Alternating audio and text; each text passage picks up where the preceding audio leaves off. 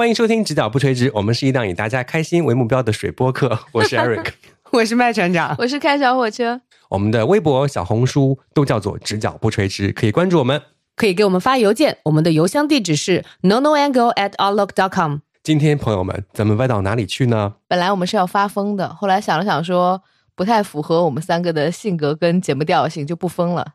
呸！我们三个人很疯，可是呢，我们节目就本来就想给大家带快乐嘛。啊，对啊，啊，不要特别多的生气。嗯，所以呢，就不疯了嘛，就放过了。而且最近身上也发生了一些乌龙的事件啊，很想和大家分享一下，说不定就更搞笑了。对，我们下期再发疯哈。好的，下期真的很疯。那我们开始吧。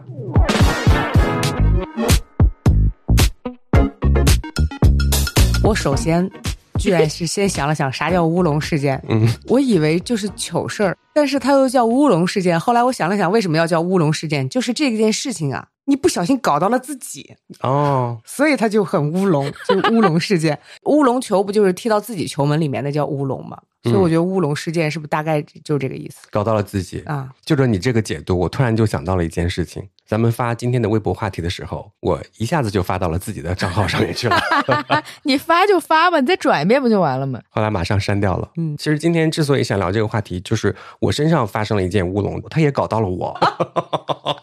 就我们今天一定要用“搞”这个词，你听听你俩说什么？弄好到哪里了吗？弄 是这样的啊，有一天我下了班之后呢。我都已经快到家了。我和麦船长平常都是顺路啊，我们拼车。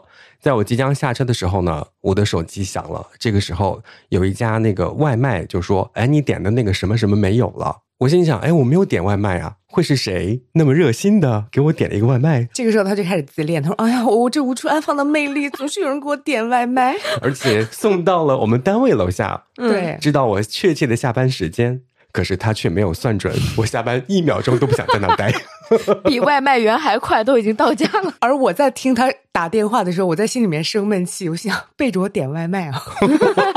然后我就跟那个店家讲说，我真的没有点外卖，我真的不知道是谁点外卖，你是不是打错手机号了？他说不可能，因为那个外卖订单是看不到手机号的，就是通过订单直接拨打的。嗯，哦，虚拟号。对，所以他就是我的手机号。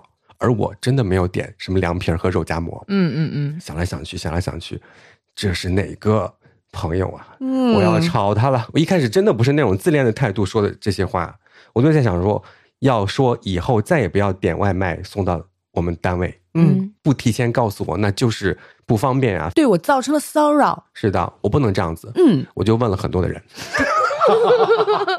所以现在有很多人都说哇，他真的很自恋，就得罪了一些朋友。那些朋友以为你在点他是吧？哟，是不是我应该给他点个外卖？我现在给你点一个凉皮加肉夹馍。我甚至还问了小开，对他问我，然后我说哈，我说我没有。那如果放到今天这个情况，我要多说一句，我连你下班什么状况都算不准的话，我还算什么朋友？对呀，而且他怎么能只给你点不给我点呢？对呀。我要澄清一下，小开，我是最后一个问的你。嗯，好的好的，你是实在没人问了是不是？是的，凑够七个人哈，找不到呀，找不到这个外卖的点主到底是谁呀？嗯，问了一圈都不是。那后来我只能想办法了。那个店家又给我打电话，因为我确认了一圈之后，依然找不到人。那个店家说：“哎，是真的。”那这个我说你没办法退吗？他说没办法退。嗯，那你总不能交给一个陌生人是吧？嗯。然后我就想，哎，刚下班的时候找小编去寒暄了两句，小编。你说小班怎么了？小班没走呢。小班，小编爱加班，他走的比较晚，所以呢，我就给小编打了个电话。我说：“小编呀，你不是还没走吗？我不知道是谁给我点了一个凉皮肉夹馍。嗯，我已经回家了，你吃吗？因为平常就是说我不吃你吃吧，就是但是我要询问一下别人吃不吃，我还是比较礼貌的。嗯，我说你吃吗？他说嗯，我说呀，不管你爱不爱吃，你就拿着啊。就是如果不爱吃的话，你送给其他人也行啊，是吧？我就这样说了，就处理了。”然后这时候店家又打来，我说啊，那你送吧。然后过了大概五分钟之后，我脑袋当中突然间想到了一个人，这个丁医生，他福至心灵。天呐，昨天这个同事用了我的手机号给我点了一杯咖啡，该不会是他吧？但是他今天休假了，没有来上班呢。我就小心翼翼的给他发了个微信，我说，该不会你今天要吃凉皮肉夹馍吧？他说，哎，你怎么知道？他没有意外说这么久都没有送到吗？他快饿死了，哇，凉皮都热了。我说其中一个没有，要给你换，你换吧。他说啊，不好意思，弄成你的手机号了，因为昨天点外卖的时候用的你的手机号。嗯，我说现在啊，这个事情不重要，重要的是咱们怎么跟小编交代。我已经把饭许出去了。大家想想，晚上七八点，一个小编坐在办公室里面，万一他非常饿，万一他现在非常想吃凉皮肉夹馍，到手的鸭子飞走了，那不是很生气吗？对吧？嗯，所以呢，我就说你去跟他道歉吧。然后我也给小编说，我给你跪下了，但是那个饭他飞走了。以我对小编的了解，他没有那么喜欢吃饭。嗯，你就是拿走了，他可能也会松口气，说啊，终于不用勉为其难的吃这个已经热了的凉皮了。真的把饭还给人家了是吧？对啊，其实那个同事他说了，我今天必须吃到这个。他说我已经快晕倒了，我今天必须要吃那个。如果平常的话，我就不吃了。你这么厉害，你别写错电话号码呀！是呀，我真的有点错过，像他一样，就是你一定要记好、改好那个地址。嗯，我最害怕的是，我家人不就不爱让我吃那些脏东西吗？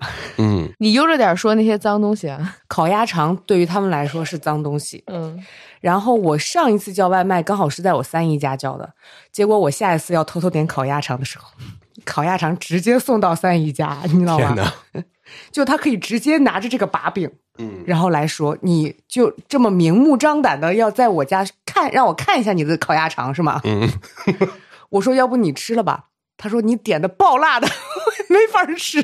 你说你挑战一下人生嘛？哎，然后就挨了一顿吵。所以朋友们点外卖一定要写好自己的电话号码和地址。这个时候撒个娇不管用吗？咦，你吃哟？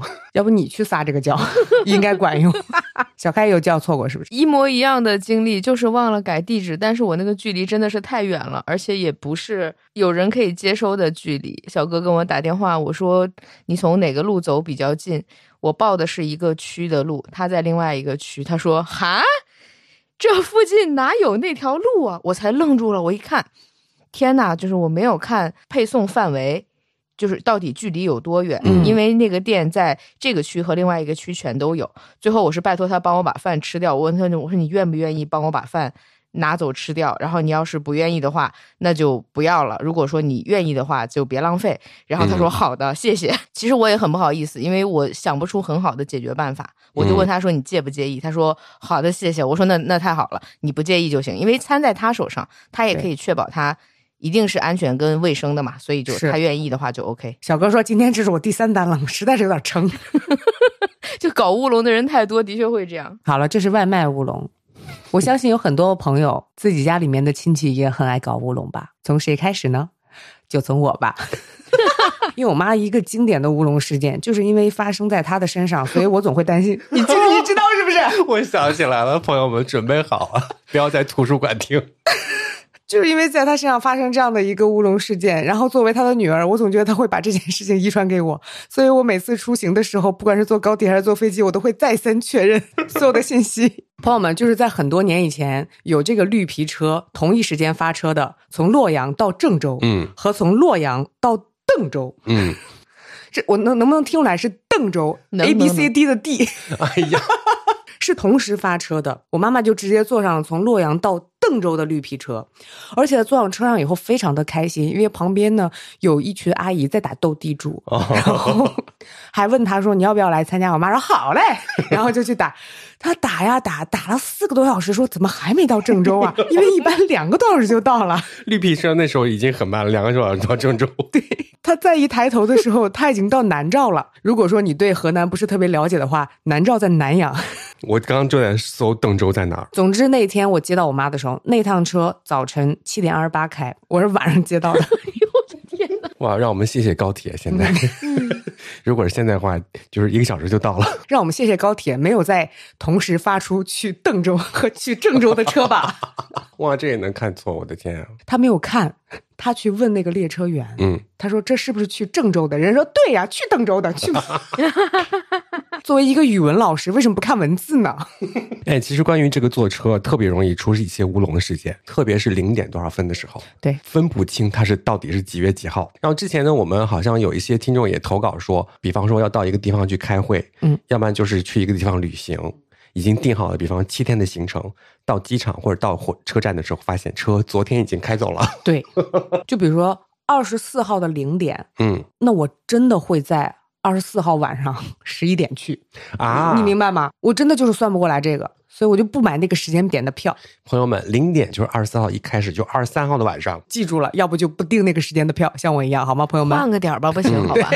我就记得有一年，好像元旦的时候吧，我就看到过火车站，它会自己出错。也会产生一些乌龙的事件。嗯，我回头一定要找一找那个照片，看看能不能再找到了。如果找到的话，我放到 show notes 里。你别再放 show notes 了，你啥时候放过呀？让大家见识一下火车站打出的十二月三十二号。那是开往哪一天的车呢？不要再细想了。到底上哪儿去？害怕。除了这个，不是 A P P 也会犯错吗？我记得你俩是谁告诉过我说有一个天气的 A P P？我。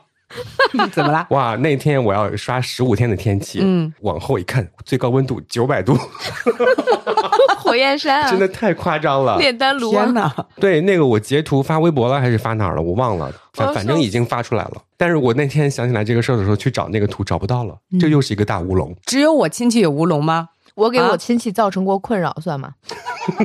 小姑姑家和她楼上邻居家。两家的孩子有矛盾，吵过架嘛？我小姑姑家有一个院子，楼上的邻居晾衣服，偶尔会掉在他们家的院子里。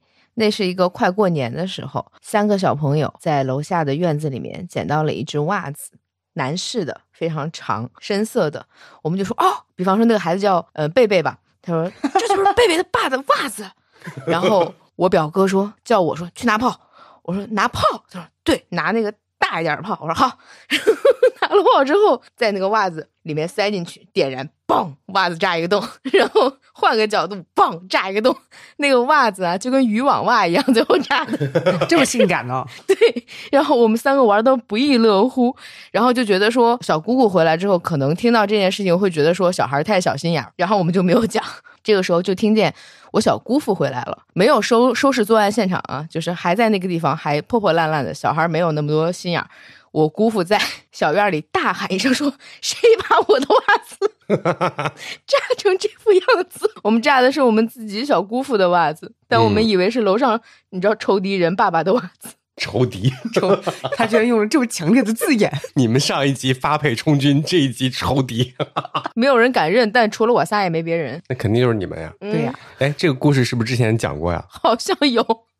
讲在哪儿讲过？在播客里讲过。是吗是吗？炸袜子，炸袜子，你讲过没有？那我为什么印象如此深刻？要不然就是我跟你说过。对，我因为我没有听过这个故事。听众朋友们，福尔摩斯时间到了。你们有没有听过炸袜子？好，呃，你们两个背着我录了一期播客。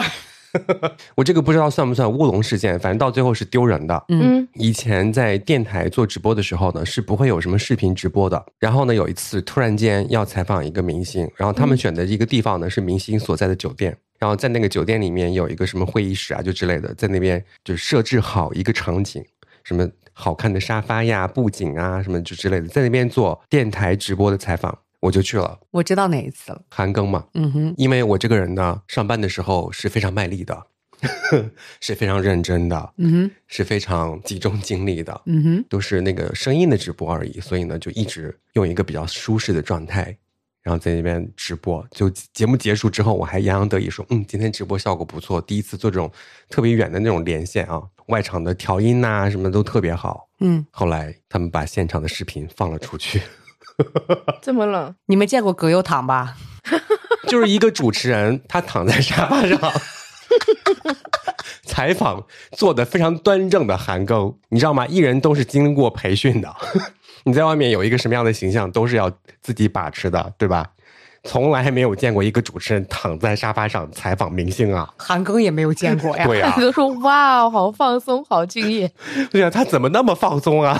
韩庚当时没有面露难色吗？艺人都很敬业，他哪怕就是看我是个神经病也好，他也不动声色，专业的在回答问题。他搞不好以为你在整蛊他嘞，就甚至我都快蜷缩到沙发上，斜靠在沙发上，拿着话筒就主持了。我记得那张照片，因为有人把那个照片发到群里面了。然后我当时也在现场，我是跟其他男主持人现场采访他，必须得站着的那种。我是看到他的那张照片以后，我在想，哇，不愧是德艺双馨的老主持人。你看看看他的坐姿多么的松弛，哪怕是在这么大的一个明星、这么帅气的明星面前，他都可以做的如此的自我。但我没有想到你是因为不知道有摄像机，我真的不知道啊，那么烦啊！说好的不是音频直播吗？真是的，韩庚肯定知道吧？我如果真的知道就有这种视频放出来的话，嗯，我那天连捯饬都没捯饬。但是你要见韩庚，你不捯饬吗？我见他，我捯饬啥呀？不管有用没用，但是得捯饬呀。原来你当时是这样的一个心态呀，我万万没有想到，就一心扑在工作上，要把这个音频直播做好。嗯嗯嗯，好的，我记住了。哎，你这个让我想起了一段，就是我笑过很久的乌龙事件。有一次何炅访陈冠希啊。我怎么会在整个采访当中一直看见陈冠希偷笑啊？因为我一跟他说话他就偷笑，我一叫他他就偷笑，从头偷笑到尾。他说我有一点不高兴，就是虽然你是一个厉害的艺人，但是也不用这样子一直捂嘴笑，有点不礼貌了。他都不高兴了。最后他在 半夜听那个剪片子回放的时候，他才恍然大悟。嗯，陈冠希英文名叫做 Edison，他叫他的每一声都是 Eason。哇哦！他叫的是陈奕迅的，是陈冠希亲自告诉他的。天哪！对，因为他最后实在忍不住了，他对陈冠希说。陈冠希先生，我知道你很厉害，但是我觉得我们应该有一些起码的尊重。然后陈冠希说：“那是因为你从头到尾一直喊我陈奕迅，他一直喊他 Eason。然后到最后走了之后，二半夜他就在那个录播间里面剪片子，一句一句的改，然后就一直不停的补说：Edison，Edison 你好，Edison 我有一个问题。”我笑很久啊！麦传还是你记得清楚，我忘记那个转换的地方了。哇，说到这个关于艺人的乌龙事件，哇，瞬间想起来很多。是你工作当中的是吗？有一个乌龙是这样的，我一直有一个印象，有一次是我采访了杨千嬅，然后小开非常坚定的说：“不是我采访了杨千嬅。”那到底是谁呢？我说不，那天你在下面给我拍照片，我还有照片为证，是我在采访杨千嬅。他说不，我也有照片为证，是我在采访杨千嬅。然后我们俩就卡在了一个地方。我那天连我大概访谈穿什么衣服也记得，嗯，而且好像还有一只硕大的熊，我也记得。然后我就陷入了深深的沉思。我连那天问题的 run down 都在脑子里，怎么会记差？对我现在啊，就是回忆起来，那个在影城现场的采访肯定是我，嗯，因为和等会儿讲的故事有关。叫错名了。你管杨千嬅叫啥了？你等会儿。然后小开他可能是主持的其他场次的，要不然就是在电台的线上的，嗯，要不然就是那种类似像记者发布会啊。我我也记不清，我完全记不清这件事情。因为那天呢，你们有过那种非常 想死的时候吗？每天都有，咋啦？你就觉得我这个职业生涯就要完蛋了。我今天采访这个艺人，前半小时聊的都特别特别的好。就在最后一句的时候，我怎么把他的名字给忘了呢？对我看着这张脸，我叫不出杨千嬅。就那天不知道是怎么回事，鬼打墙。前面采访都特别顺，然后半小时采访都已经完成了。嗯，接下来就是好，让我们谢谢姑婆，大笑姑婆是吧？对，因为之前聊天的时候还说哦，你有一个外号叫大笑姑婆，就什么的。然后当时真的让我们谢谢。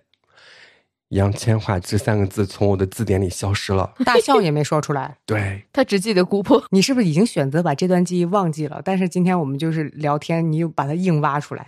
我现在腿麻了。哎，就是让我们谢谢和姑婆中间顿的那两秒，就像一个世纪那么长。对，本来想找补点什么东西，他空的时间越久，你越找补不过来，到最后就更加的慌乱，就慌乱成了姑婆。哎，杨千嬅当时。有什么反应吗？因为当时是一个这样的场景啊，就他们已经起立要走下台了，走了一半儿然后我们谢谢姑婆，他回头看了我一眼，说这个主持人啊，真是最后一句来个这，临门一脚，对，就你职业生涯当中的一个非常危险的境遇是吗？我现在鸡皮疙瘩都起来了，我现在腿软了，嗯，就是想死，没有别的。其实我也默默记下了我在职业生涯当中。非常惊险的一刻。嗯，那个时候我刚参加工作不久，艾瑞克作为我的前辈，带着我上节目。我们那个时候要打新歌，然后他介绍了一首歌曲。我当时做节目的状态只能是我已经先想好我要说什么话了。嗯，在你说出那个话的时候，我要立刻就接上。但是我万万没有想到，他说的是这个歌手他在顶楼拍 MV。你说到这儿的时候，我就想接的是啊，那他看什么呢？你记得那一幕吗？我想接的是那他看什么呢？看鸟吗？可是他说完他在顶楼拍 MV 后面接了一句全裸的，然后你说那他看什么呢？看鸟吗？接的是那他看什么？看鸟吗？哇，神来之笔，真的！我这样说清楚了没有？说清楚了。然后你就听到你的前辈声音都颤了，说：“我们进段广告，一会儿见。”然后他把话筒推，他把歌推上去，就把头埋在胳膊里面开始笑。我们两个大概笑了一分钟，然后他突然扭脸对我说：“我们敢不敢点开评论看一眼？” 是谁在顶楼拍全裸 MV 啊？我不知道，我忘了，但我就记得，就是类似于汪东城什么的，有没有吧？韦礼安，韦礼安怎么会？不可能是韦礼安，我没有记得是谁。我的那一刻，我就在想，我怎么知道你后面加了一句全裸的？我现在很好奇，谁在拍？因为在顶楼，那就是看鸟吗？我很正常，你知道吧？上节目不要写稿子。我是脑海里面。哦，天哪！对，但是还好，就是这些话你挑不出错，反正你知道吧？你挑不出错啊！你挑我错就是你心脏，是不是？对对对对，就用这招活下去。我们你挑不出错，我就是硬着脸皮哎，继续上节目吧。你怎么能在节目里说看鸟呢？你真脏！对，我跟你讲，就是这种脱口而出的事情，我还发生过一次，就是在节目里面。对不起啊，嗯。在节目里面，然后突然我的搭档要跟大家科普什么东西不能 不能什么 什么东西不能什么呀？什么东西不能放冰箱？哦，放冰箱。然后他举了好多例子。嗯嗯嗯，怎么了呢？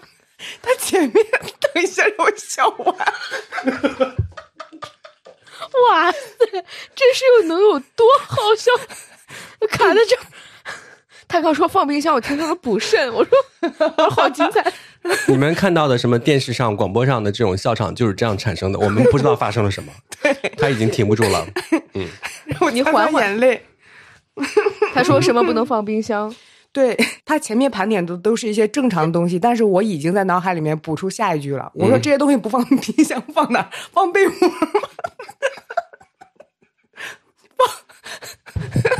呀，等一下，我说这些东西不发，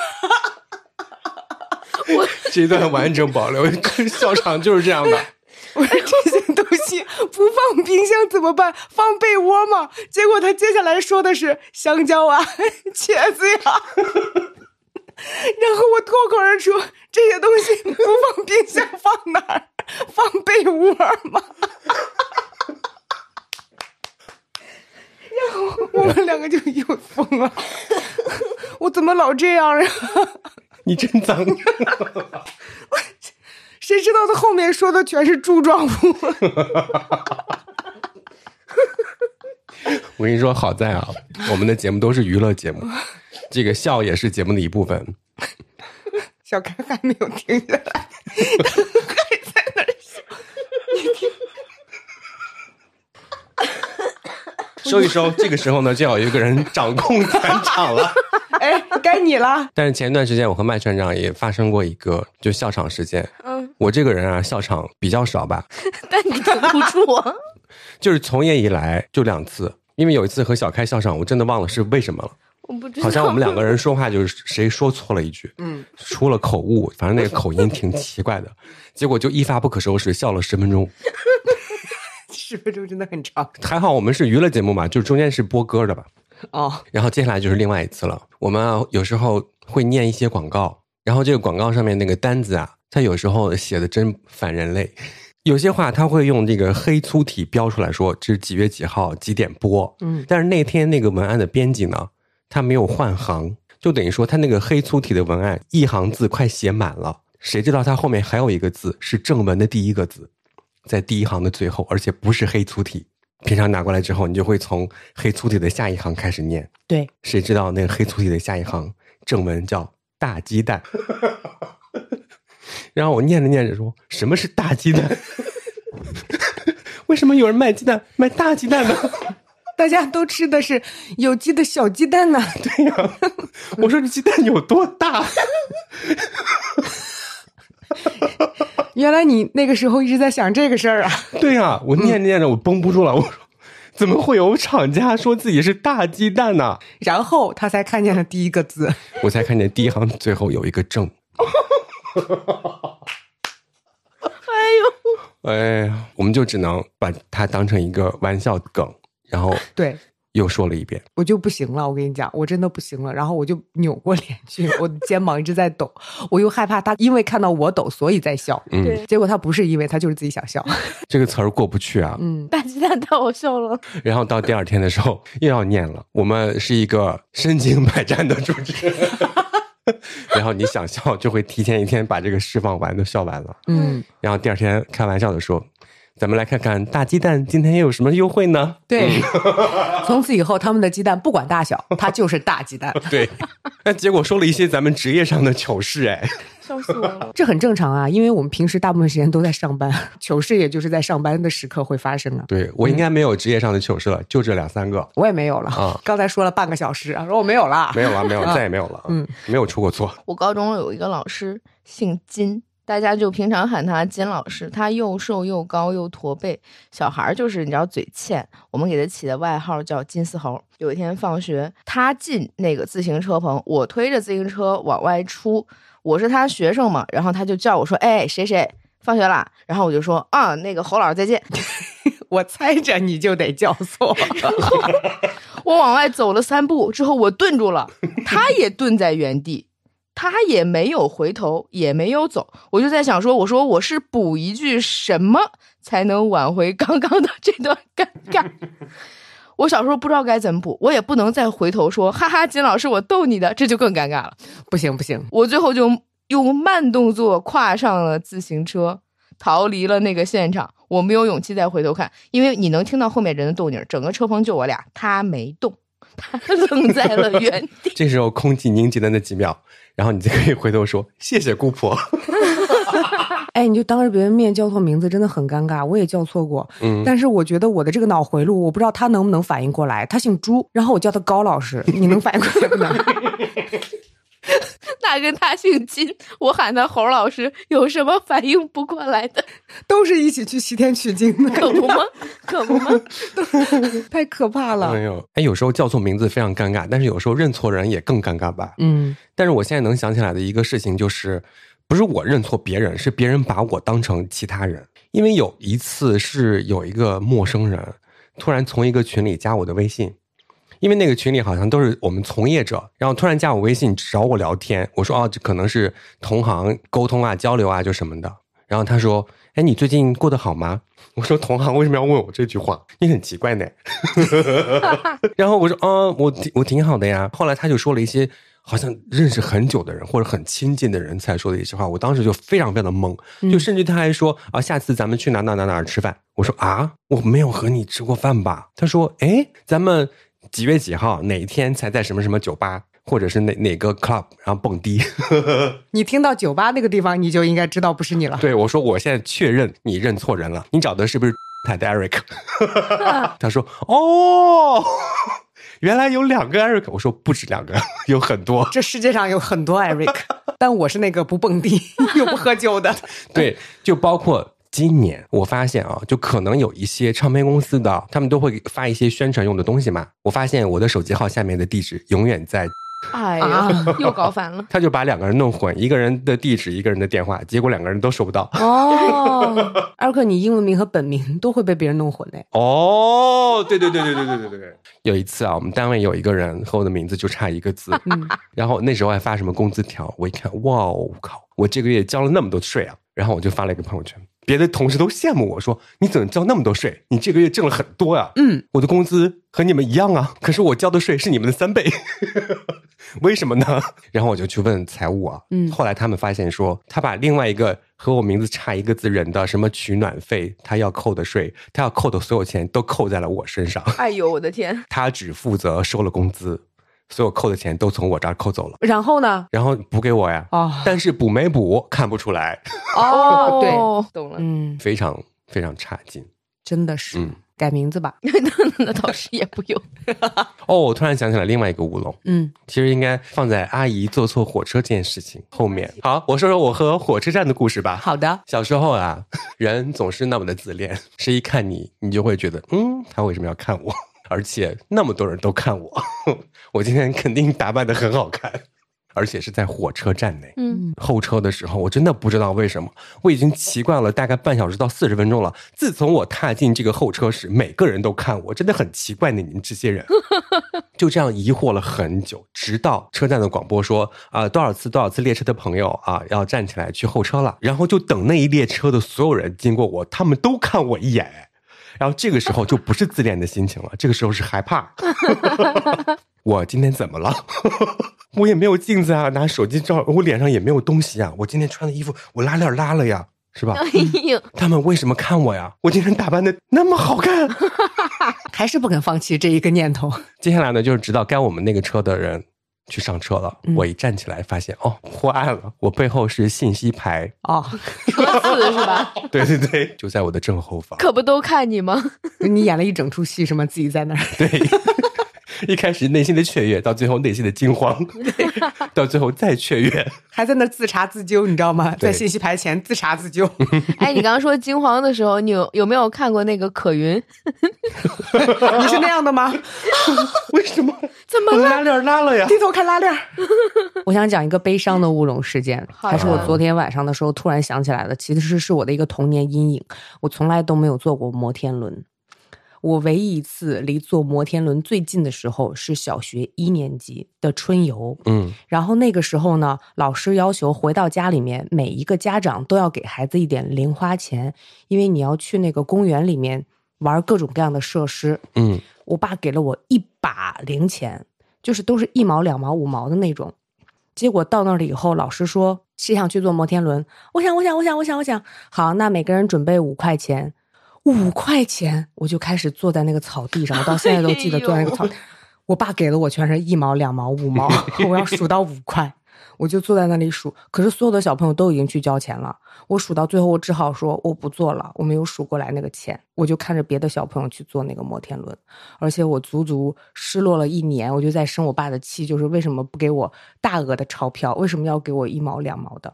直到小学三年级，有一天我突然惊醒，做一次是五毛钱。哎呦，天哪，好伤感啊！哎呦，我是因为数学不好，失去了坐摩天轮的机会。因为你想想，我小学一年级怎么可能五块钱坐一次摩天轮？对呀，你都变成大人，摩天轮也只不过十几二十吧？我 不知道，我没坐过呀。气死人！哇，这是对摩天轮产生了一辈子的恨。对，就没有坐过摩天轮。天哪！而且还恨了我爸一年多。哦哟，你想想看，你数五张，你就能去坐摩天轮了。对，我真的记得我，他就把所有的钱一把零钱，而且他还都不给我摊开放好，嗯，真的是一把攒成一把，放在我的那个小书包最前面的那一层。对，爸爸可能会觉得说，女儿觉得这哇，这一堆钱都是属于我的，今天可以好好的在春游里面玩了。对。我一个设施都没有做，结果他数不过来，在那儿。哎呦，你说气人不气人？这是我最悲伤的乌龙故事。我不知道从哪儿开始说。你不知道从哪儿开始点评这个故事？该说你笨呢？你就想说我笨？还是该说你轴呢？那我怎么办嘛？我去借钱嘛？打给老师嘛？老师，我数不过来，让他数不就行了吗？你是不是害怕？对，因为所有的小朋友都已经举着钱去了啊。他们举的是五块钱，我不知道他们举了多少，因为我跟你讲，那是我第一次拿到钱。哦。我知道十个一毛是一块都不错了。那你还当咱商务？希望大家给我们投广告。你看我的数学这么差，一定可以给你算便宜。我们一般都是胳膊肘往外拐。大家记得加我的微信哦，我的微信在 show notes 里面吧，给你们便宜点。还有比悲伤更悲伤的故事吗？我没有了，我也没有了。因为有些事情可能小时候是那种笑谈，现在突然想不起来，所以我们这期节目呢，就当一个砖 抛一抛啊，大家可能会想起来自己的一些大笑的乌龙事件。起码咱们今天也在节目当中贡献了笑场啊！你前面一刀不剪是吗？平常笑场 也剪不了啊。好，接下来呢是听众的投稿。有请 Neil，我大家分享这个旅行过程当中的三个小的细节。旅行的目的地是我们当时要去摩洛哥，然后是从英国的苏格兰地区去摩洛哥旅行，因为摩洛哥是免签的嘛，当时我们就没有办其他的签证，然后就想直接去摩洛哥落地签就可以了。大家都是从不同的地区汇集到伦敦，然后从伦敦飞摩洛哥。我跟我的这个朋友呢，我们俩是从苏格兰要首先飞到伦敦，在买机票的时候，为了节省这个旅途的开销，就选择了一趟中间转机转了两次的这样的一趟航班。但是我们并没有注意中间这趟航班是落在那里。马上要落地的时候，我和我的那位朋友突然愣住了，因为我们俩发现我们俩要落地的地方是爱尔兰，但是大家知道英国是。大不列颠及北爱尔兰联合王国，我们俩并没有爱尔兰的 签证哦。就到伦敦的这一段就会显得非常诡异，因为我要从属于英国的苏苏格兰，然后到属于英国的伦敦，但中间我去到了一个不属于英国的爱尔兰，而且还没有签证，这趟行程就会让爱尔兰的那个就是过境的那个官员觉得我和我的那个朋友好像有点居心叵测，有一些。非常奇怪的目的。当我们两个就是傻傻的站在过境章的那个官员的面前的时候，他特别严肃的问我们说：“你们的目的地是哪儿？”然后我们俩说：“嗯，伦伦敦。”然后说：“你们从哪儿来的？”苏格兰。然后说：“为什么要到爱尔兰来，再回到伦敦呢？”然后我们俩看着他说：“便宜。”那个签证官就是看着我们一脸的不可置信。然后到无奈，然后小声的跟旁边的工作人员说了一句什么以后，然后那个工作人员摆手向我们俩，把我们俩从旁边那个小门开给放过去了。哦，还好还好。对，不然的话我们俩可能直接就被遣返回就是苏格兰了嘛。嗯，对。问完你的目的地，还要问你的目的呢。对呀，就是他问我有目的，但我没有目的，我只是为了省钱。我当时就应该感受到这趟旅程不会简单，就是从这个刚开始。这一步开始 比较顺利的，在伦敦的机场跟我的几个朋友汇合了以后，大家一起在等待要飞往非洲嘛，当时还有一点兴奋。但是就是我们每个人的行李额呢，是一个可以提上飞机的二十寸以下的那个手拎行李的额度。嗯，但是其实，在欧洲的这几个国家来回飞，感觉哈，我的经历里面没有你额外再背一个小包或者背一个双肩包，好像不太会。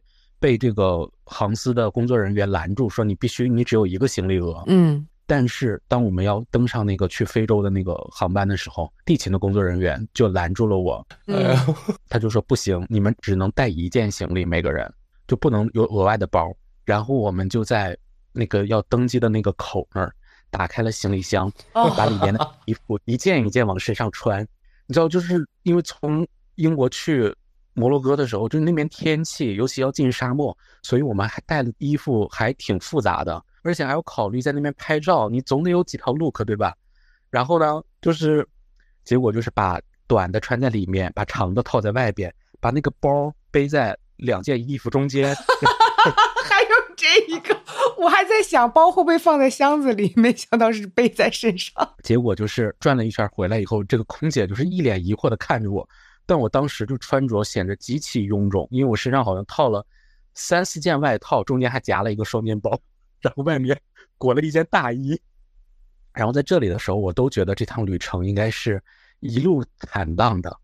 到了摩洛哥以后，我们就进了撒哈拉沙漠，我们都预想着就是骑着骆驼进入撒撒哈拉的深处，在里面度过一个晚上，然后第二天早上看日出。这是一趟多么美丽的旅行，在三毛笔下，她跟她的丈夫在那里度过着多么美好的日子。但是，当我们走进撒哈拉的那一路，我们当时呢在网上订的这个旅行团的行程啊，是包括进撒哈拉的时候，他这个骑骆驼的这样的一个行程。嗯，但是当那个骆驼走了四十多分钟还没有走到那个营地的时候，我们真的在上面颠的，就是连早饭都要吐出来了。哦，我非常清晰的记得，我们有个女同学。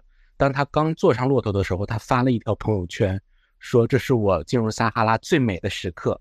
然后三十多分钟以后，他说，编的我连回去写论文的心都有了。到沙漠的那个营地之后的那天晚上，本来呢是男生住一个帐篷，女生住一个帐篷的，但是那个帐篷，你知道那个窗子啊，是两边放的那个毡布还是什么就挡起来的。嗯，帐篷的这个四外周都是就是有这个窗户，是一个空洞，是通着外边的。嗯，就相当于是你住在一个屋子里边，然后它四外全都有孔洞，就等于说别人的帐篷是帐篷，你们的是棚，四周都有洞。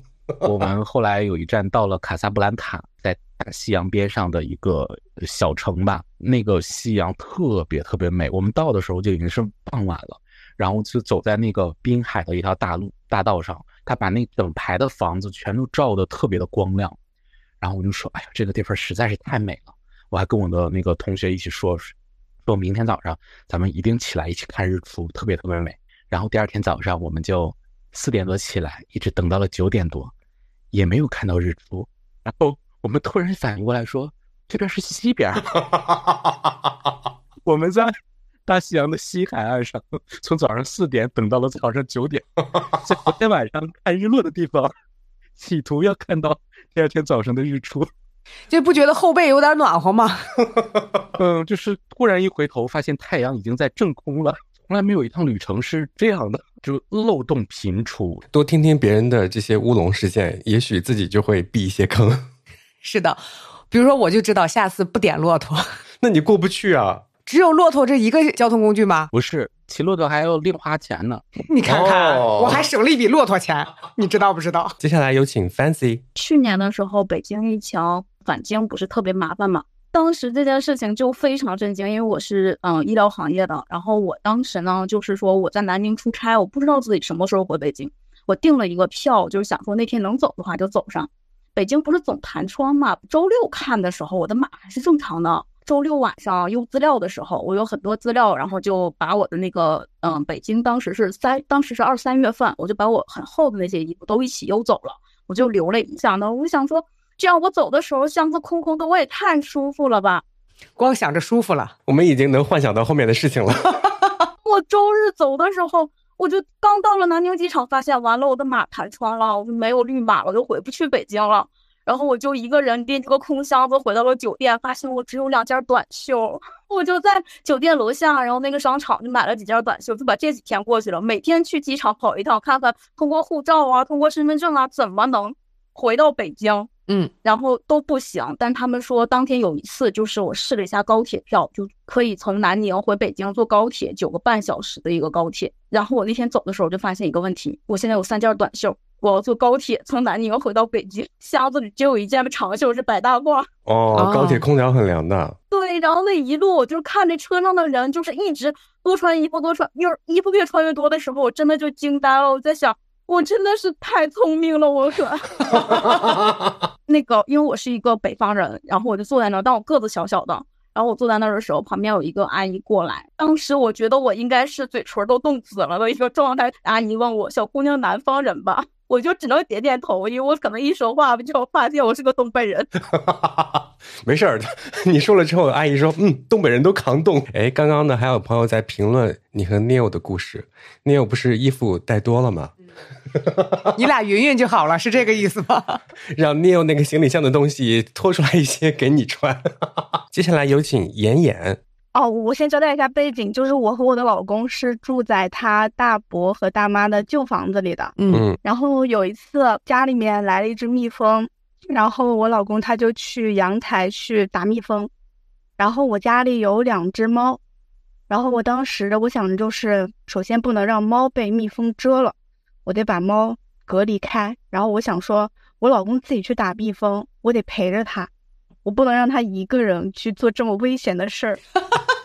然后我就我就把猫关在了房间里面，我自己到了阳台之后，把防盗门给关上了。嗯 嗯，我为什么没有关木门了？我因为我想说，我们家猫就是很好奇那个蜜蜂长什么样，我得让他们看着，就是挺有意思的，满足一下他们的好奇心。然后我就把我们两个人关在了阳台，然后我的老公只穿了一条内裤，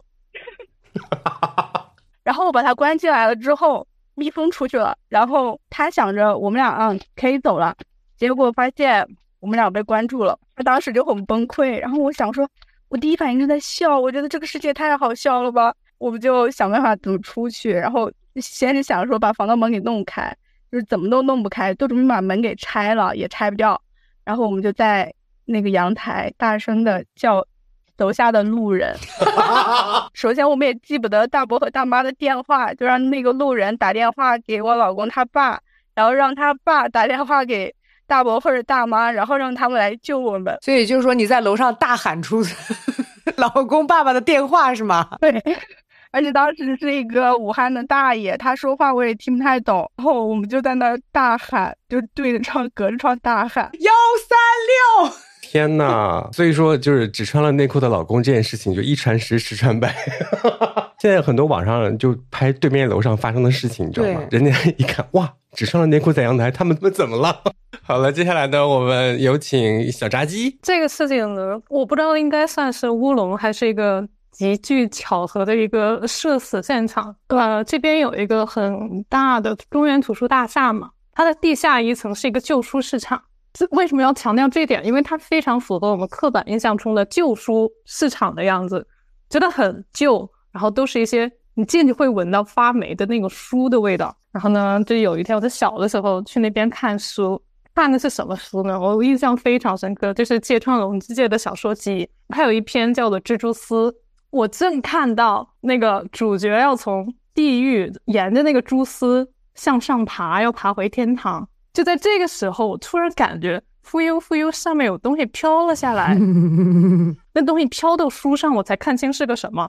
那是一团大概有半个拳头大、带着黄黑条纹的大蜘蛛，上面有一根蛛丝连着，所以它就慢悠悠的飘下来。我将下面往上看的时候，看不见什么东西，我就看它的。脚就就一团脚那个样子，那么大是老板养的宠物吧？我看到那个蜘蛛那一刻我就懵掉了，后来反应看它它开始爬了，你知道吗？它在书上的时候开始往周围要爬，我就啊一声，整个市场估计那一层都能听见我的嘶吼，就是那种恐惧到嘶吼，但是这种恐惧呢，又是从巨响。到后面已经发不出来声音，只剩气声的那种嘶吼，整栋楼所有的营业员啊，那个柜台的营业员啊，所有的工作人员全都冲了过来。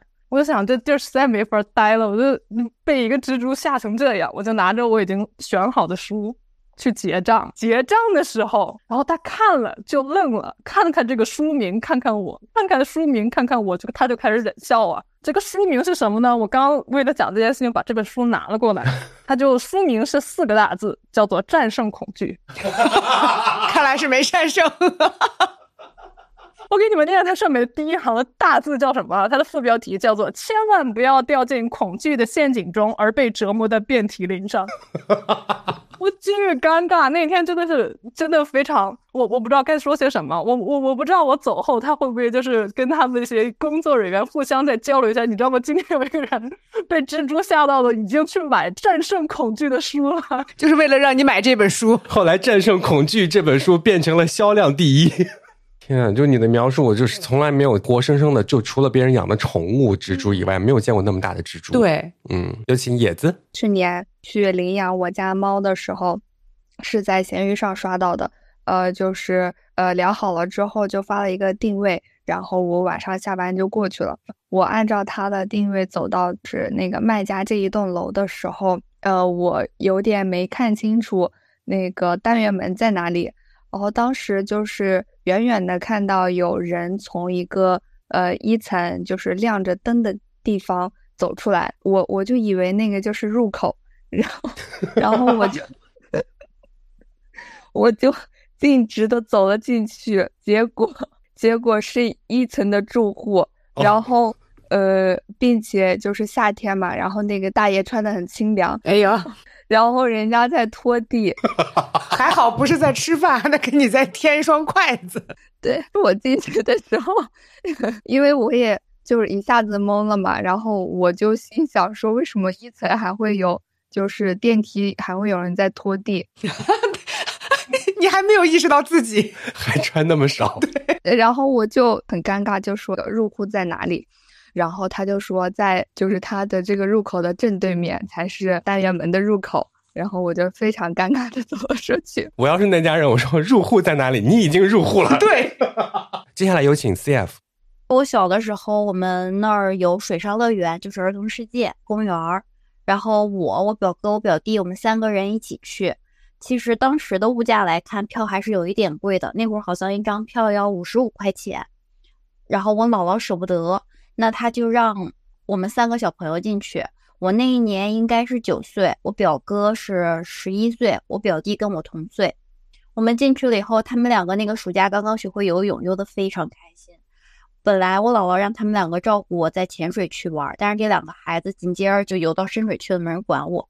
然后我也很开心，因为给我穿了一个那个红底儿白花的泳裙，连衣泳裙。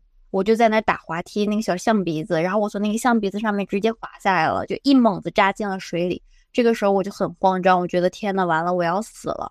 但是重点是我的手就已经伸向了水面，就我能够睁开眼睛看到水底下各个人的腿、各个人的游泳圈，然后我就很拼命的拉住了一个小男孩的游泳圈，爬了起来。但是我的头刚刚扬起来的时候，他一巴掌就给我推下去了。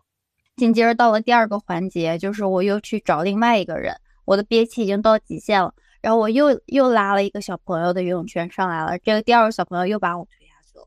然后这个时候我应该是到了濒死的边缘，就是我能够感觉到我的脑顶已经开始出现那种小爱心和粉红泡泡了。紧接着一个大妈把我拉起来了，然后这时我没死成，成为了我们家每年过年的一个梗，就是遇到水就不行。而且到最后我发现我站起来那个水其实就到我膝盖。哈哈哈我觉得我这个傻劲儿啊，是随了我妈了。我们高中的时候排节目，排一个那个跳舞的节目，非要让我站 C 位。选节目就是有一轮、二轮、三轮。第一轮选完之后，然后那个评委老师给我们的那个呃评语就是希望我能做一些有难度、有技巧的东西。然后那个时候呢，就在网上翻视频，什么技巧是能快速学会的？就看着那个前桥翻跟头那个前桥，我觉得那个一定很简单，我就。让我妈突击，我跟我妈两个人周六周日在学这个东西。我说：“妈妈，我手撑在地上，你把我的腿周起来，只要周过去，我就学会了。”结果你知道，我把手撑在地上，我妈把我的腿 撑起来，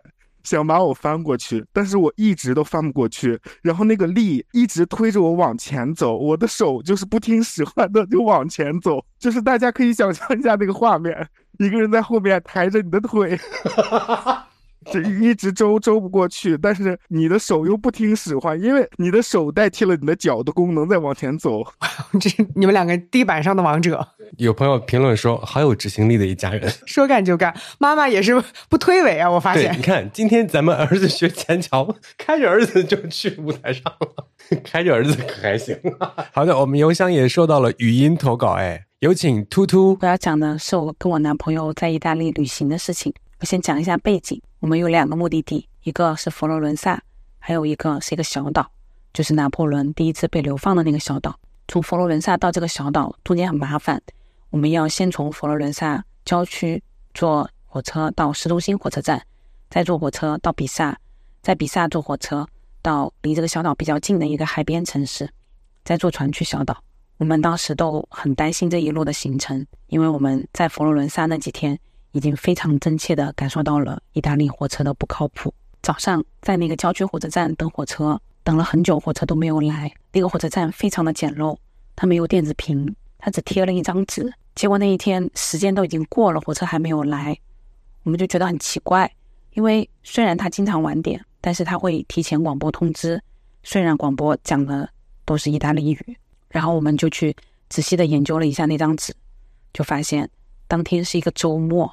平常去市中心的那趟车当天是没有的，然后我们就赶快去坐公交车，拿着二十欧，司机说找不开，我们就问车上的乘客能不能有人帮忙把我们钱换开。还好碰到了一对非常好心的老爷爷老奶奶，送了我们两张票。到比萨坐上火车的时候，我们就长出一口气，中间不会有换车，就一直坐到终点站，到那个海边城市。这个时候呢，火车里面响起了一段广播。旁边有一个意大利妹子，就看我们听不懂的样子，她就很好心的跟我们解释说，刚刚广播里的内容是说，这趟火车上面的厕所坏掉了，如果大家要上厕所的话，就在下一站去火车站里面上，因为下一站是个大站，火车会停的时间比较久。然后下一站火车一停，我就赶快下去找厕所。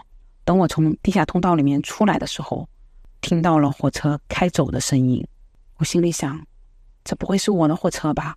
如果这真的是我的火车，那我现在也已经来不及了，不能浪费时间，我要赶快去找厕所。等我回到我原来的站台，就发现那个火车长得跟我之前坐的不太一样，我就去把附近的那几个站台上上下下都找了一遍，发现那些火车都跟我开始坐的那一趟不太一样。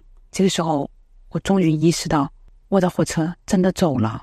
然后我当时手上只有一包湿纸巾、一包干纸巾和一个零钱包，我的手机放在相机包里面，没有带在身上。我当时的第一反应就是，完了。我不会从此要开始在意大利流浪了吧？变成一个流浪女？但是我马上就想，嗯，我男朋友肯定会回来接我的。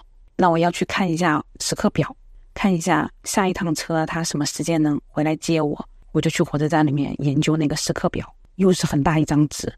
我研究了半天，然后我想，嗯，我不能在这个火车站里面待太久，因为我男朋友回来的话，他也不知道我在哪里。我要去站台那里等他。于是我就去站台那里溜达，走过来走过去。没一会儿，我就看见我男朋友从地下通道里面钻出来，拎着一大一小两个行李。他看见我有点呆，说：“你都不着急吗？你不慌吗？我还以为你会吓哭了呢。”他说：“我都吓疯了。当时你下了火车，不到一分钟，火车就开走了，我也来不及下车，我就赶快去找列车员。然后列车员说。”你们下去上厕所没有跟我说一声啊？不然的话，我就让火车多停一会儿等你们啊。男朋友这个时候就在心里面默默翻了一个白眼，想说：“不是你在广播里面说火车会停久一点的吗？”然后列车员说：“那你赶快下车，然后坐回去的火车去找他。”他下车了以后，就看见了在站台上面溜达的我。接下来呢，这位朋友他说了，今天呢就发生了一件乌龙。他在上海街头突然心血来潮想看电影，就打开 App 选择了最近的电影院订了票。等电影快开演的时候，用地图导航准备去影院，才发现，哇哦，影院怎么在南京啊？谁让你加戏了，瑞克？如果是我的话，我当时就是这个心理建设。原来昨天他在南京的时候也打开过这个 App，所以那个地址没有变。这位朋友他说：“我的乌龙事件就是有一次在商场坐电梯，然后呢，里面有一个小孩一直在喊妈妈，我就答应了。然后我还问他想吃什么呀，我就跟他在那儿对话，对了三句之后吧，我就发现那个女孩不理我了。我一回头发现那不是我女儿，那是别人的女儿，怪不得小女孩不理我了。”我女儿也在那个电梯里面，人特别多，但是我女儿没有说话哈。然后小孩都在我们的周边站着，也看不到他们的小个子，我只是听见那个电梯里面有小孩的声音在说话而已。这时候女儿说：“妈妈，你不要我了吗？我怎么还有一个姐姐？怎么给给别人买吃的去？但这很合理啊，就是她有一个孩子在电梯里面，我们有一个同事他是没有孩子的，你知道吗？然后从那个电梯里面出来，有一个小朋友在后面喊妈妈，然后他就在回头还在找。我说你找什么？一定不叫你，跟你有什么关系？难道他的小名叫妈妈？转好快啊，脑子！有朋友投稿说，我有一次生病，然后点了一个心心念念特别想吃的东西，小区不让进外卖嘛，我就去小区门口等了一个多小时。后来发现卖家以为出餐拿走了，骑手网络不好就没有退成单，我就一直等，人家都停止营业了，我才知道根本没我的饭。我给老板打电话，哇哇大哭，老板。都懵了，一直跟我道歉。我说：“你知道我有多想吃吗？这么热的天，等了一个小时，你告诉我你把我的餐漏了，你让我怎么接受？”然后他就 一直哇哇哭。哇，这个非常感同身受。嗯，因为以前啊，我们有一个同事，一个朋友，他说他今天心情不好，我说我帮你一起骂。对，他说不是，我今天特别想吃这东西，他卖完了，没有了，我心情就非常低落，一天都不开心。嗯，我当时心里还想说，哇，因为这个吃的心情不好，我以前没有发生过这样的事情，太夸张了吧？不至于啊。有一次，我为了吃一种冰淇淋，就去了一家快餐店，而我呢是那种好心的，我都不叫骑手送的，嗯，专程到那个快餐店去拿那个外卖带走，不在那儿占他们座位。走到家的时候，一头大汗，要吃那个冰淇淋，什么都有。唯独没有冰淇淋哦！哇，我当时气的就打电话过去吵架。一般他们的解决方式是我给你退款，我说我不要，我就要吃冰淇淋，那才几个钱呢？我今天就是要吃冰淇淋才去你们家店买的东西，而且我是自取，我都走了那么一大堆路，我那么热，到家之后发现没有冰淇淋，你让我怎么过？然后突然间我得到了那个感觉，共情到了哈。对，一开始他给我的解决方式是让我更发火的，他说：“不然你下次来的时候给你。”怎么会有下次？你都给我漏餐了，我下次再也不会去你们店里了。当场生气，到最后说：“那我们整单都帮你退掉。”我说：“好的。”对呀，你最后这个好的终于符合了你现在的年纪。对，而且我不知道为什么，就是那段时间我密集的感觉到这种情绪。嗯，那家店我不是不去了吗？我就换另外一家。嗯，另外一家他们家是有那种什么米饭上面有一个什么鸡腿的那种饭。嗯。那一天呢，我低血糖了，我下班路上就点好，想说我提前二十分钟点，你们应该早就已经出餐了吧？我到了之后，我就可以马上吃。嗯，当我到的时候，发现什么都没有。我说我的饭呢？然后我说我这边已经点好了，你看，就是你家有气无力的，就是你们家，我点了，我要吃这个鸡腿饭，我的饭呢？你还挺性感，然后呢？他说不好意思，先生，我们这边就没有这个饭，因为我对那家快餐店的意见很大，已经很久了，就是因为他们菜单上的菜永远不全，就是菜单上有的东西他们永远都没有，都缺货，就没有你就下呀。他们老卖那种最方便的东西，然后就在那边大吵一架，就有气无力的大吵一架。我今天提前二十分钟就是要点这个的，今天没打幺二零，我的饭呢？你有没有拍腿？拍了，反正他现在在拍。然后他说：“要不然先生，进单帮你整单退了，我们再送你一个什么？”好的，也不低血糖了是吧？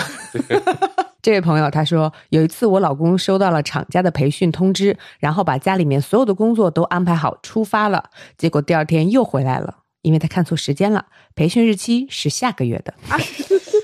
那你培训日期是下个月的，为什么要这个月发呀？提前发的太久了。对，嗯。但说到老公的话，我可不可以吐槽一下我闺蜜的老公啊？做过一次非常乌龙的事情。嗯，我闺蜜说，我爸妈明天要去哪哪哪儿，你能不能明天的时候把他们送到火车站？她老公的回答是，明天我有事儿，后天行不行？我有的时候在深夜想起来这个回答都会笑醒。如果放在自己身上，你会气醒吧？对我每次听他的笑话，我都很开心。开心就是因为那不是我老公，你知道吗？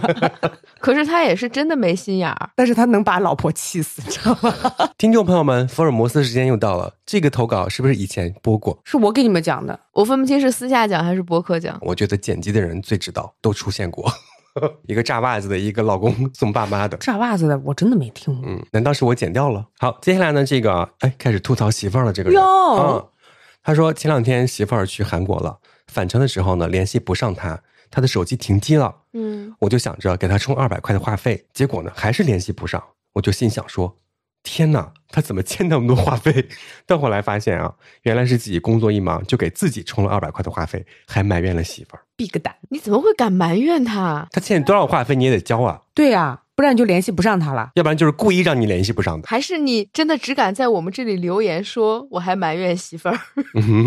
下一位朋友投稿：有一次在朋友圈看到同事去吐槽路上一个骑摩托的人，我第二天来公司和办公室同事开玩笑说，他说的是不是我们公司一个骑摩托的同事啊？然后呢？办公室同事说他们没有看到这个朋友圈啊。我说我转发给你们，结果我把这个朋友圈截图转给了那个骑摩托的同事。那个同事可能会想说他在影射我吗？明明是嘴别人，但是又舞到了正主面前。对呀，其实这种时候最可怕了。你截一个图，一不小心就发错了。我觉得截图发给别人，你真的要再三确认。像铁路系统的一个什么？那个指差确认，指着一个按钮说：“我按了。”然后要告诉自己。发了。对，既然这么难，不如打电话 跟朋友一起嘴他就行了，不要再发截图了。就再三确认。朋友们在八卦的时候讲起一个人的八卦，说我截了屏给你看，你迟迟没有收到的时候，你要在一分钟之内告诉你朋友说：“你去看一下，你不是发错人了，赶快撤回来。”你是不是发错群了才可怕？我跟你讲，我有一个类似的贴脸开大乌龙事件。上高中的时候，我们学校里面有一个男生同时撩我和我发小，然后被我们两个对答案对到了。嗯，然后他同时先约我要不要出去，我说我不出去，然后他就去约我发小要不要出去，我发小也说不出去，然后我们两个就发微信说他是不是有毛病啊？嗯，然后什么咱们两个今天下午得出去，然后我们两个就约到了麦当劳，记得真的好清楚，我们两个坐到那儿，然后就开始说这个男的真是有病，然后说了好久的坏话，突然扭脸。他坐在我们的斜后方，然后有其他人吗？没有，他独自坐在那里。他是真爱出去啊！对，但是我们声音很大。哎呀，那我还以为是那种呢，是你们两个分别约他，看他到底是跟谁。没有，但是我们两个小女生很年轻，就只感受到了尴尬，没有感受到胜利的喜悦。其实我刚刚举的那个例子是错的啊，就是如果是有个人同时撩你的和你的。认识的好朋友的话，可以这样子，就让一个人约，然后两个人到，这个才是正解。嗯，好的，记住了吗，朋友们？今天唯一的知识点就是这里了。水播客，哎，我们收到了一个听众的夸奖。嗯，他说我平常都是听干货播客。那我可真谢谢你了，这位听众朋友。有位朋友投稿说，有一次我在外地出差，我领导跟我发微信说有个会议让我参加一下，然后我就回说好的。我根本就没有点开看那个时间的安排，没看那张图。第二天我想起来进了腾讯会议，发现没有人，然后我就问我领导说：“怎么了？会议室不开了吗？”领导，然后领导说：“会议昨天的。”还好意思问？我觉得这个领导是习惯了。对，好了，接下来的这个，之前大学的时候呢，为了整蛊室友，把自己的微信拍一拍，设置的是别人拍了拍我，并喊了一声“爸爸”，但是谁也没有想到，上班以后我是班主任。上班之后，有男性家长在家长群里面拍一拍我，有啥事儿不能私聊吗？而且你都上班了，为什么不把那个拍一拍改回来？他一定是忘了。这个功能真的是爸爸拍一下你也不好呀，别说别人的爸爸拍你了。好，接下来呢，这个朋友他说了，有一次呢吐槽发工资，本来要发给朋友，就发到了公司的大群里，后来领导私信我说。有什么话呀？可以私下找他，不要出现负能量的东西。还说让我站位要高一点。我跟你讲啊，我看到这个，我想起来，咱们做一个约定好不好？就是如果真的有一个人骂一些话，然后不小心发到了群里面，请另外一个人立刻在群里面回复说：“你搞什么搞？你骂我怎么骂到群里来了？” 然后替他解救这一幕，好不好？啊，你听懂没？这个找补我见过耶。对，我就看到这个找补，我觉得需要跟朋友约定好。人家是吐槽发工资呢。公司里面有一个通知，然后你很生气，然后你本来要跟我吐槽，你说这是，然后你发到了公司群里。哦，这个时候我就要救你啊。嗯，已经不能撤回了，所以我就会在群里面说。艾瑞克，你干嘛呀？你骂我骂到这里来，我不许你这样说你自己，我不用救，你死到通知群里，我就要发疯。我跟你说，这种情况通常是关系好的人没有办法救的，嗯，是要一个表面上关系并不好的人才能说你骂我骂到这里来。他其实这个投稿真的一点都不乌龙，吐槽就吐槽，嗯。工资发的少，还不让吐槽了，就发大群里，还让站位高一点，就其他的都不生气。最后一句好烦。还有就是不要出现负能量的东西。我能天天正能量吗？我就算你一个月给我发五万，我也会有负能量的时刻吧？何况还没发五万。你给我发五万，我再感受一下嘛。他领导说话没有说人话。对，有位朋友投稿说，他说我有一个撞衫的乌龙。八年前的高三寒假，我在街上买对联，结果有个人突然从背后拽着我不让我走，嘴里说我终于逮着你了。然后把警察叫来了，后来我才知道，他头一天晚上被打劫，然后呢，连他穿的羽绒服都被扒走了。好巧不巧，第二天在街上遇到的就是跟他羽绒服一模一样的我。现在想想，都觉得太天真了，只想着赶紧走。我应该当时让他赔我的精神损失费，我也吓死。哎，这种事情真的很可怕哎！我时常会幻想这一幕。双鱼座会爱幻想，有时候幻想的是这些不好的事情。嗯，我当时应该怎么逃脱？发疯吗？发疯怎么发啦？可云嘛？你能看见我？好，接下来这位朋友呢？他说，记得小时候呢，我和妈妈还有一些亲戚去逛街。就是逛的真的是没完没了的，再加上我又是小孩，精力很快就耗费光了，就黏着妈妈要往前走。我记得非常清晰的是，我紧贴着妈妈走的，头靠在她的胯部，然后在咿咿呀呀的表示自己非常的疲惫。突然，我看见妈妈站在对面，对着我捂嘴大笑。天哪！我为什么听出了恐怖的感觉？我就意识到不对，就赶紧看向我所依靠着的人，这个陌生的女人，她也在狂笑不止。啊，我害怕，会吓哭。哇，他说，但是我发现不靠谱这件事情啊，我真的是遗传妈妈。有一次呢，妈妈扔垃圾的时候，把我们家门钥匙也顺带扔进了垃圾桶，然后后来找了很久都没有找到，最后我们把目光集中到了小区门口的垃圾桶上，然后呢，我们娘俩在万众瞩目之下翻垃圾桶，真的是有一种当众扮演小丑的感觉。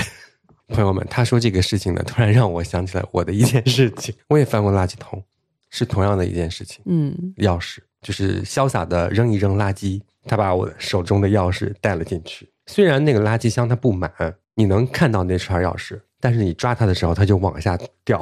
哦，你越抓它越掉，嗯，越抓它到底了。对，那怎么办呢？还是一个夏天，外面那天有四十度，我要翻垃圾。然后钥匙你要怎么处理啊？酒精啊，拿酒精喷，拼命的喷。对啊，现在我就没有钥匙了。接下来这位朋友他说这是一个大乌龙，现在想想呢，就觉得又搞笑又后怕。嗯，之前情人节的时候呢，想和老公搞一个情趣啊，在网上买了一件很特别的衣服，快递送过来了，但是很奇怪，快递员把它送到了隔一条街的小区的快递网点。所以呢，我和老公就开车回家的时候去拿快递。他说没取之前那个快递的显示是已经被签收的，当时我就没多想，我觉得说可能就是驿站代签吧。结果去拿的时候，我报出手机后四位，那个小哥给了我一件一看就不是那个衣服的快递。我跟他说不对，这不是我的。他说这就是你的。呃，一核对名字看起来像是一位非常年长的女士的名字。我说，你看这就不是我的。啊说完之后我就后悔了，因为我心里想，完蛋了，因为取件的时候我应该和某个不知名的姐姐互相拿错了快递。但是驿站的小哥很热情，一定要帮我把那个快递找回来。我就说不用了，不用了，赶紧走出驿站，灰溜溜的逃了。后来我在车上和我老公说了，我俩边想边笑。第一。幸好这个快递网点不是我们小区的，里面的人不认识我。第二，不知道拿快递的这位大姐还是大姐的老公。如果是老公，就麻烦了，百口莫辩；如果是大姐拿的，估计大姐的老公会被吓坏。反正这个快递如果对大姐的感情生活起不到正向作用，反倒有可能起到很强烈的反向作用。反正它大概率不会引起什么平静的效果，因为这个快递上午十点就显示已经签收了，而我晚上八九点才去拿，中间这十多个小时不知道经历了什么。天哪，大姐好可怜，也不一定啊。对啊，哦，说不定啊，这个大姐他们一家享受了十个小时，那也真的很长，一件衣服而已。这位朋友他说，上大学的时候特别嘴馋，什么都想尝尝。虽然现在也没改，有天在宿舍桌子上，我看到绿色的粉末状的东西。这个时候我脑子飞快运转，难道是哪里的抹茶粉？于是我就用手指沾了粉末塞进嘴里，甜甜的，但不是抹茶粉。我也没有去深究这到底是什么。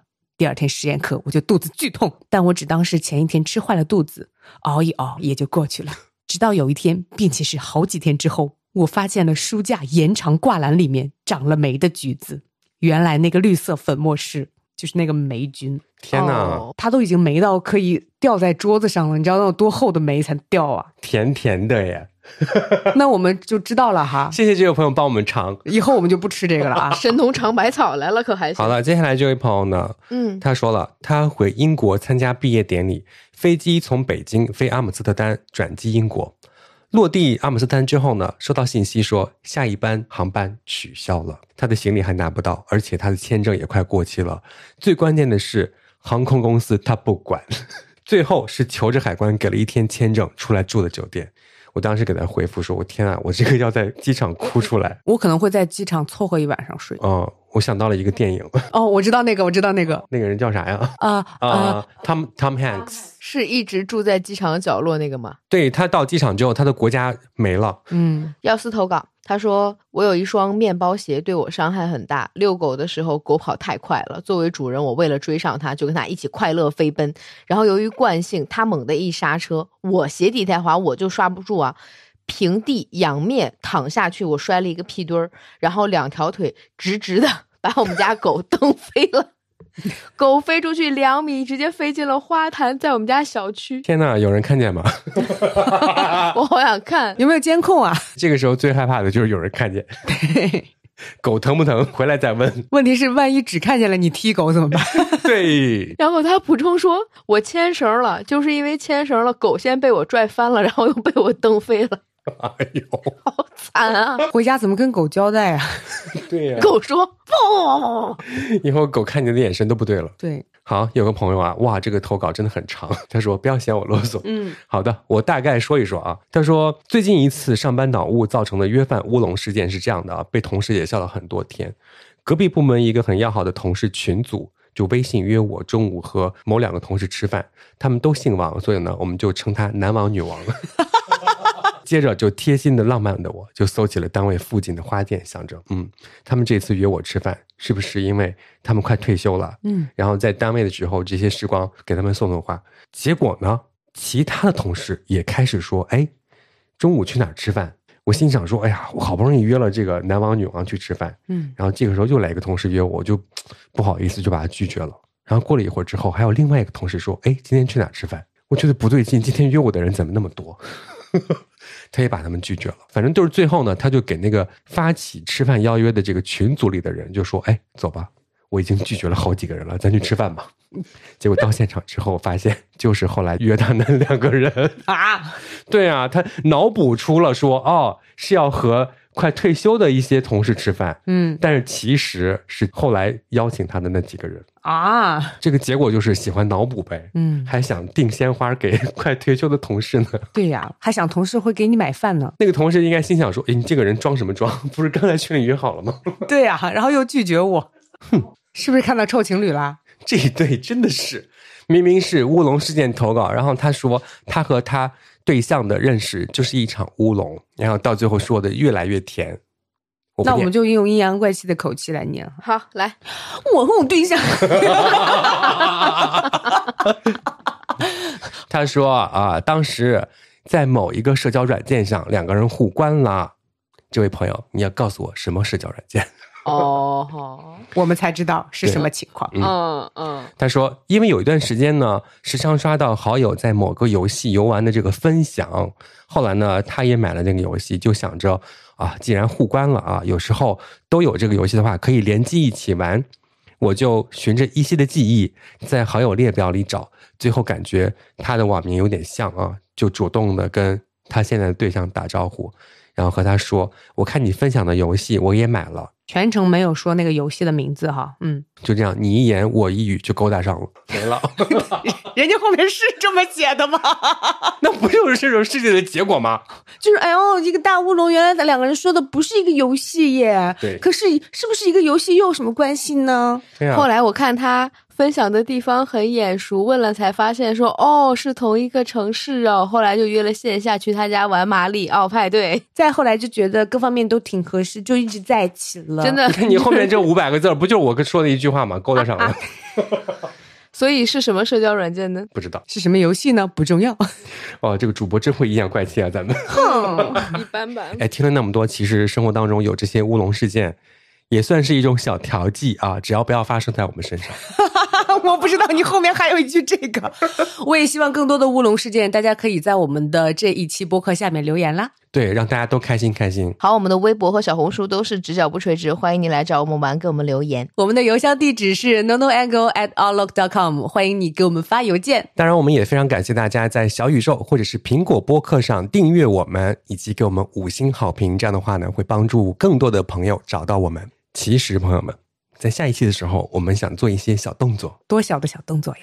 我们准备给自己颁个奖。我以为不上班，因为快到年底了。嗯，发现没有播客给咱们颁奖。